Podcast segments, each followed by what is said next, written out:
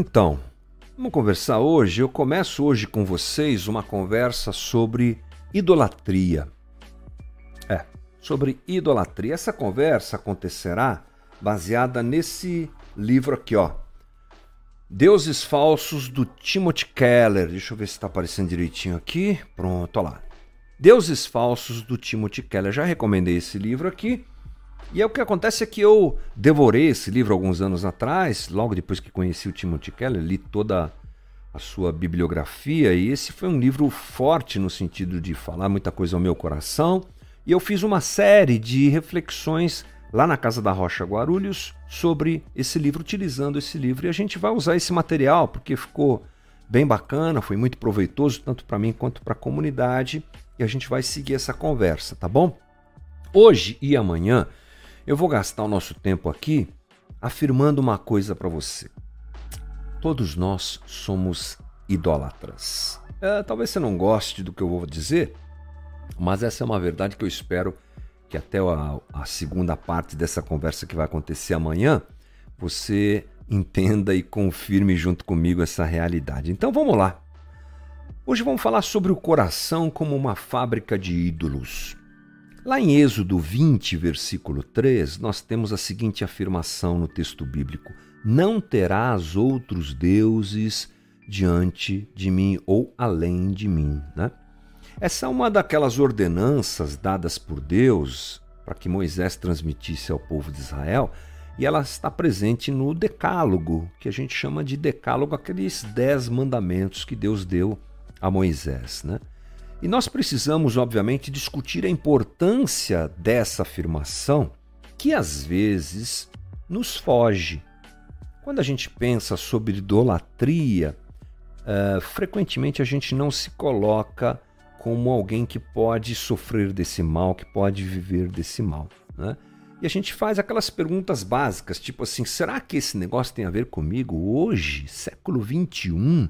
Será que na minha vida tem espaço para esse tipo de problema? Ah, não sei. Será que eu sei o que é idolatria? Que tipo de idolatria é essa que está sendo dita aí? Será que esse problema efetivamente pode me afetar? Esse tipo de discussão, ela acontece com a gente. A gente olha para a gente como cristãos, protestantes, evangélicos, e a resposta que a gente tem é assim: nem estátua nas igrejas a gente tem. nem estalta. Nem estalta na igreja a gente tem. Como assim a gente pode ser idólatra? Parece que essa conversa não tem muito a ver com a gente. Bom, vamos começar pensando o seguinte, gente. A nossa cultura ela é repleta de, de, de ídolos. Nós estamos inseridos em uma cultura cheia de ídolos. Quando a gente ouve a palavra idolatria, geralmente a imagem que a gente tem é de alguém prostrado diante de uma estátua. Essa é a palavra que vem na cabeça da gente, né? Gente subindo escadas, escadarias, aquela, aquelas procissões aqui em São Paulo, no, no estado de São Paulo, ali na cidade de Aparecida, né? procissões que acontecem, mas pelo Brasil inteiro. Lá no, no norte, o Ciro de Nazaré, se não for um nome, não for esse, alguém me corrija aí, mas é alguma coisa do tipo, né? Então, é gente pegada a pequenos uh, objetos, aquelas coisas, né? Aqueles. Enfim, a gente vai sempre para esse lado frequentemente quando a palavra idolatria vem na cabeça da gente. Nós Pensamos assim porque a Bíblia nos mostra alguma coisa do tipo. Né? No livro de Atos, por exemplo, nós temos ah, descrições bem claras de culturas do antigo mundo greco-romano e cada cidade, por exemplo, descrita ali em Atos, idolava e venerava entidades preferidas. Elas eram ah, conhecidas assim. Faziam templos, construíam templos, tinham imagens, havia toda uma uh, economia em volta da idolatria de alguns ídolos em algumas cidades ali no primeiro século. Paulo, por exemplo, entra em, em Atenas, ele vai até o Areópago. Você deve se lembrar disso, está lá em Atos capítulo 17, é uma boa imagem, né? E aí Paulo diz, dizia o seguinte, aliás, Paulo não, o texto diz, diz o seguinte: enquanto esperava por eles em Atenas, Paulo ficou profundamente indignado ao ver que a cidade estava cheia de ídolos. Havia muitas entidades ali sendo adoradas pelos atenienses.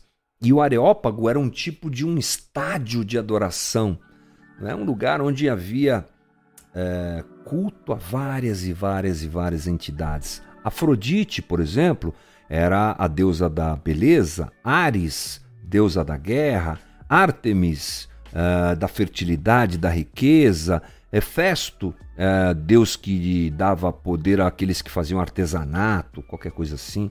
Então, é, é uma imagem que vem até a gente por conta disso. A gente está lendo a Bíblia, a gente lembra lá do nós que estamos lendo a Bíblia por inteiro já vimos isso. Quando o povo de Israel sai do, do Egito, no Êxodo, é, Moisés sobe até o, o, Monte Sinai, onde ele fala com Deus. Ele fica lá muito tempo, lembra disso? 40 dias. E Deus fala para ele: Moisés, desce porque o povo já se perdeu. E o que é que Moisés encontra? Idolatria. Eles pegam o povo ali, pega os brincos e as pulseiras das mulheres e fazem um deus, uma vaca, um bezerro de ouro lá para adorarem. Então, toda vez ou mais frequentemente, quando a palavra idolatria vem à cabeça da gente, é isso que a gente pensa. Mas a verdade é que a nossa sociedade também tem ídolos, muitos. Nós podemos afirmar que, na verdade, toda sociedade tem o seu conjunto de ídolos. Ninguém está isento disso. Isso na história da humanidade. Totens, sacerdotes, rituais e principalmente templos onde sacrifícios são oferecidos para que se obtenha vida, para que se obtenha proteção. Os templos podem ser muitos. Eu sei que agora que você ouviu isso, você começou a pensar: onde é que estão os templos? Onde é que estão os sacerdotes? Onde é que estão os rituais? Então, esse conjunto de coisas pode estar presente em templos como torres empresariais, spas, academias, estúdios, estádios, Eis aí os templos que nós temos na nossa sociedade. Dentro desses templos, ah, esqueci, talvez um dos principais, os shoppings. É, os shoppings. Fiz uma leitura nessas férias, me lembrei agora de um li livro do Dallas Willard, é, Gentileza que Cativa, um, um livro que fala sobre apologética tal, muito bacana. E ele tem um capítulo que ele fala sobre essa realidade tão forte da idolatria que os shoppings hoje causam em nós. São verdadeiros templos. Ele faz uma descrição incrível e ele nos mostra como nós nos tornamos é, idólatras ao entrar no templo e como ele é projetado para isso. Muito interessante. Essa é a realidade da sociedade que nós estamos inseridos. Nós precisamos admitir que de, os deuses do poder, os deuses da riqueza, os deuses do dinheiro, os deuses do sucesso, eles ocupam um lugar muito importante na nossa sociedade e frequentemente na nossa vida. Todo coração humano é idólatra. A gente adora Afrodite, por exemplo, quando a gente vê as pessoas cultuando o seu corpo, chegando ao extremo de ficarem doentes por causa disso. Né? Afrodite, que é a deusa da beleza, a gente adora essa deusa hoje, de outro jeito, de outra forma, mas sim, nós cultuamos a beleza, nós cultuamos o nosso, a nosso bem-estar no sentido físico e tal, nós temos padrões. Esses dias eu estava conversando com meu filho aqui, o Rafael, eu, a Ana e o Rafael, e o assunto desse surgiu. Como a nossa sociedade é apegada a padrões de beleza que são impostos a, aos adolescentes, aos jovens, rapaz, que levam as pessoas à loucura. Tudo bem, cuidar do visual, cuidar um pouquinho do, da beleza não, não é nada demais, mas há obviamente um limite entre a sanidade para que isso aconteça e o extremo.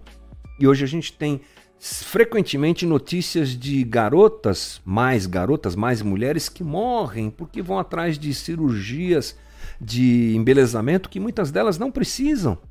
Eu vi uma, uma notícia esses dias e aí eu fui olhar a foto da moça que havia morrido porque fez uma lipoaspiração e teve complicações. Uma, uma moça linda, belíssima, mas pressionada e provavelmente enredada pela idolatria a Afrodite nos dias de hoje, faz uma coisa como essa. A gente pode não se ajoelhar diante de Artemis, mas em prol de uma vida de sucesso, nossos negócios, aliás, sucesso nos negócios e no dinheiro, a gente às vezes troca a família pela carreira.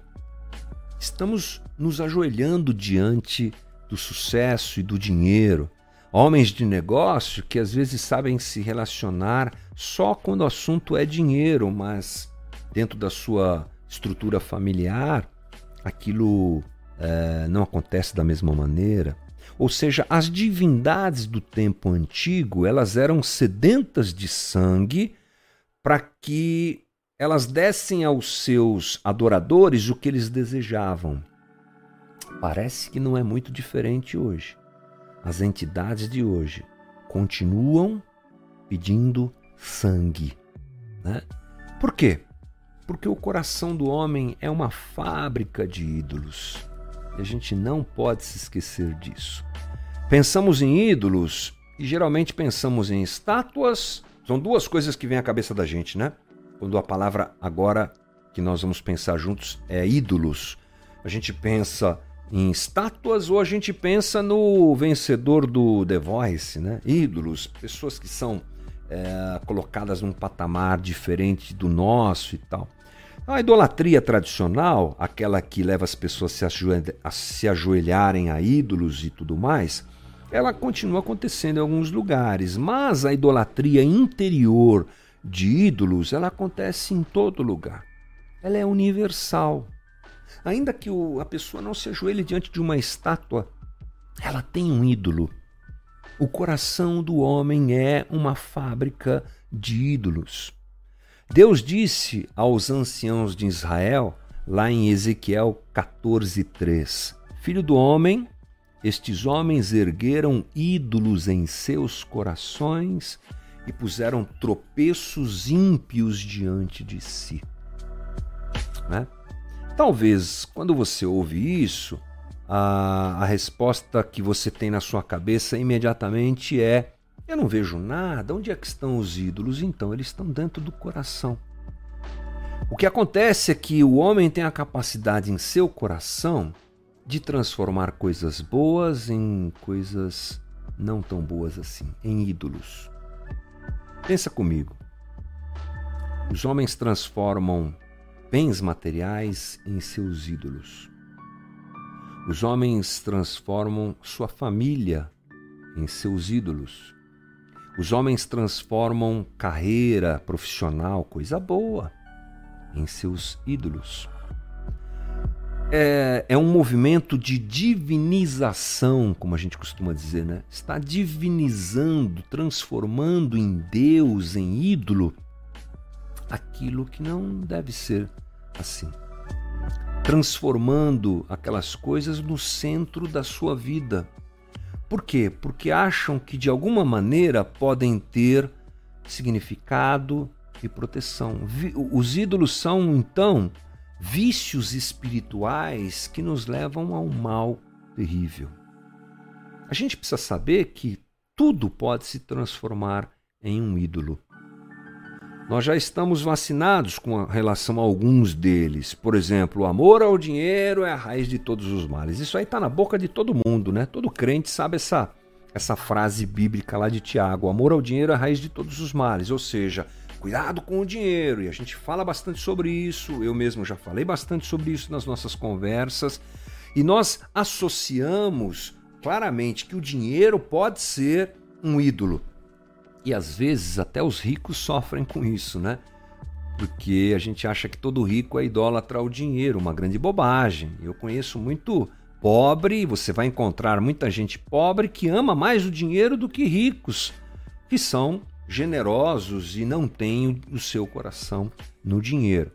Mas a gente precisa amplificar isso, ampliar esse entendimento. Qualquer coisa pode ser um ídolo. Qualquer coisa.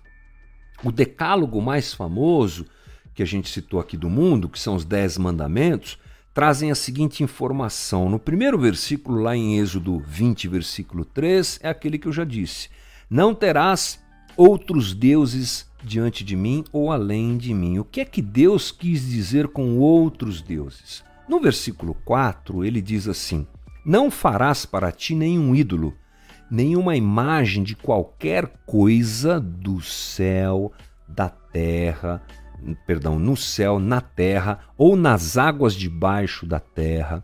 Não te prostrarás diante deles, nem lhes prestarás culto, porque eu, o Senhor, sou teu Deus. Tudo isso, então, pode ser um Deus. Pode se tornar um ídolo Sabemos a respeito do dinheiro, do sexo, isso daí está sempre diante da gente como perigo. Cuidado que essas coisas podem se tornar ídolos, mas tudo pode se tornar um ídolo, um tipo de um Deus alternativo, um Deus fake. Certa vez ouvi uma ilustração muito boa sobre isso, que um ídolo, um Deus falso, é tudo aquilo que eu posso colocar a etiqueta de Deus. Sabe a etiqueta de Deus? Eu coloco a etiqueta de Deus na minha carreira profissional. Eu coloco a etiqueta de Deus no carro, no, nos carros, ou seja lá o que for. Eu coloco a etiqueta de Deus na família. Não é? Esse é um grande problema. Olha só que coisa interessante. Uh, em 2014, nós tivemos a Copa do Mundo e o Luiz Alberto Soares, lembra dele? Jogador uruguaio, jogou no Barcelona, não sei se está jogando ainda no Barcelona, muito bom aquele cara junto com o Messi, acho que não está mais no Barcelona, né? Nem sei. Você lembra da cena que ele mordeu o Chiellini, da Itália? Jogando Uruguai e Itália, o... como ele chama? O Soares deu uma dentada nas costas do Chiellini, as câmeras flagra... flagraram, foi uma coisa assim esquisitíssima. E depois a gente fica pensando o que é que leva um cara a fazer isso? É a observação que deve ser feita é que aquilo é a coisa mais importante da vida daquela pessoa e ele é capaz de fazer qualquer coisa para não abrir mão daquilo que ele enxerga como a coisa mais preciosa da sua vida, que nesse caso é o futebol.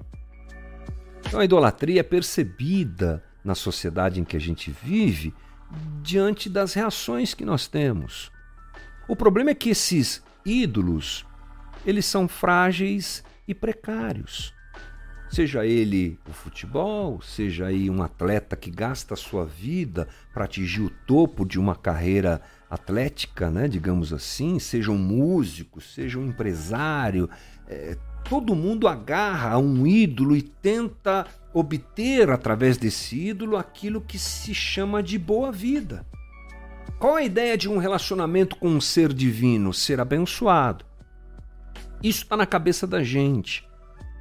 Na definição de Otto Maduro, um teólogo que traz uma definição interessante sobre isso, já vi alguns pastores a utilizando, eu também já utilizei, não tenho ela anotada aqui porque me veio aqui na cabeça, mas ele define religião como esse relacionamento entre nós, entre o ser humano e uma divindade, seja ela qual for.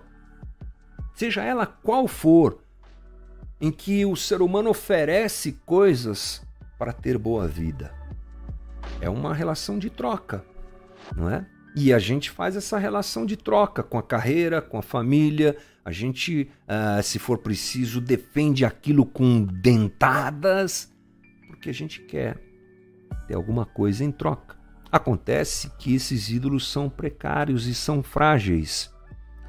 A felicidade que esses ídolos podem oferecer, ela é, se torna em poeira, porque carreiras acabam. Porque bens não compram felicidade como a gente imagina. Então, o que era bom se tornou em algo supremo e outros valores ficaram de fora. Para defender aquilo como bem supremo, eu sou capaz de fazer qualquer coisa. Isso torna o adorador parecido com o ídolo e ele é destruído por isso. Todo idólatra adquire valores e características do ídolo que ele idolatra. E isso se espalha pela sua vida. Então, querer ser um bom jogador não é de em si ruim. Querer ter uma segurança financeira não é em si ruim. Querer ser um bom músico e tocar bem não é em si ruim, não é em si errado. Querer ser um excelente atleta não é errado. E aí vai, querer ser uma pessoa bonita, apresentável não é errado. O problema é o que nós fazemos. Então, os ídolos frequentemente não são maus, não são ruins, são muitas vezes bons. São coisas boas que são transformadas por nós em ídolos. E aí é que a coisa complica. Então a gente para por aqui na nossa reflexão de hoje, que a gente volta fazendo essa reflexão no dia de amanhã, complementando essa ideia de que perigo, atenção, alerta. Você pode ser um idólatra sem saber, e eu também.